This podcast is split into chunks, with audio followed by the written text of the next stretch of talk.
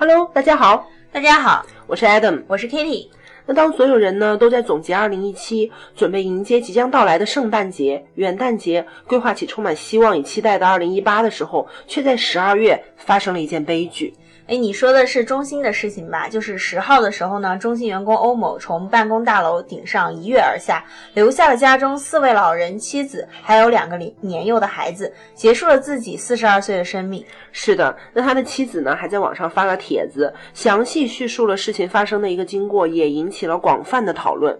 没错，她老公呢，欧某出生于武冈市的一个农村家庭，从小成绩优秀，本科呢考入了北航，毕业后曾经在华为工作八年，而在此期间又通过自己的努力考上南开大学的研究生，而后呢进入了中心工作了七年，突然间发生这种悲剧，真的是令人特别的惋惜。是啊，因为这本来看起来真的是非常美满的一个家庭，有车又有房，然后儿女双全，他的学历和工作的履历也都很不错，仅仅是因为辞退就结束了自己的生命，真的是让人觉得非常不解。没错，因为他在跳楼前几天和朋友以及妻子的相处都还非常正常。不过想想他的压力也确实很大，两个孩子的费用，而深圳的房价很高，每个月的房贷呢也是一笔不小的费用。而且呢，人到四十多岁离职，很容易遭遇中年危机，高不成低不就，难以找到自己满意的工作。嗯，而且听说呢，在辞退补偿上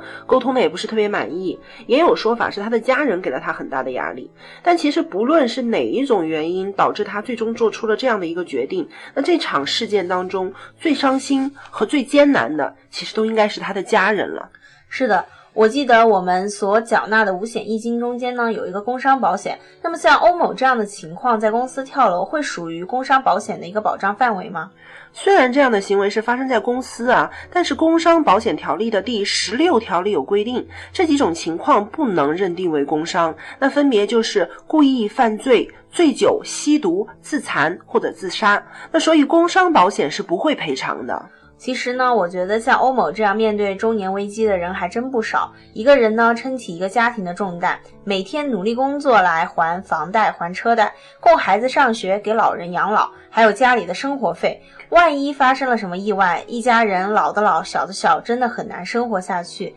那么，既然工伤保险可能保不了，那么有没有什么保险能够解决这种问题呢？那其实这种情况就是寿险的一个保障范围，寿险它就是保障死亡的，不论是因为什么死亡，其实都可以保障。寿险的特别之处在于哪里呢？在于被保险人自己是见不到这个赔偿的，因为只有当他离开这个世界，保险公司才会赔偿。那可以说，其他保险买了都是为了保障自己。而买寿险的人呢，他却是为了保障家人，是给自己的家人一个保证，即使自己不幸离开了，也希望家人人能够继续安稳生活下去，这样一个保证。那看来这个保险是很适合家庭经济支柱购买的，你这样即使是有万一出现，好歹呢也给自己的家人留下一份支撑。是这样的，那寿险包括定期和终身。终身寿险是保障一辈子，人固有一死嘛，所以终身寿险一定会给付保额，不过是早晚的问题，所以相对来说它的价格呢会高一些。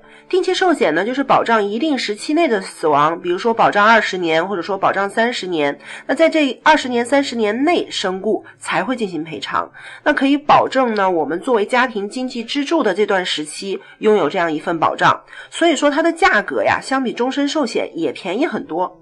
嗯，可是呢，这个案例里面的欧某他是自杀的，那么我记得大部分保险对啊对自杀呢都是不保障的，那么这个寿险会不会保障呢？再根据保险法第四十四条规定，对于自杀呀，寿险两年内是不承担赔付的。但是如果买保险超过了两年才自杀，是要承担赔付条件的。所以说，如果买的是定期寿险或者是终身寿险，自合同成立或者说合同效力恢复的那天起，两年之后发生了自杀，保险公司是需要赔偿的。哎，人到中年呢，身上的担子可能会很重，不敢生病，不敢辞职。天天加班，也许呢，生活中的百分之九十都是艰辛啊。但是呢，我们也一定要想想生活中那些美好的小温暖，想想我们家人的存在，好好活下去。同时呢，给自己和家人配备一份保障，防范不幸发生的万一，也是一个正确的选择。那么今天的金城市讲保险就到这里了，谢谢大家的聆听，我们下周再见。谢谢大家，再见。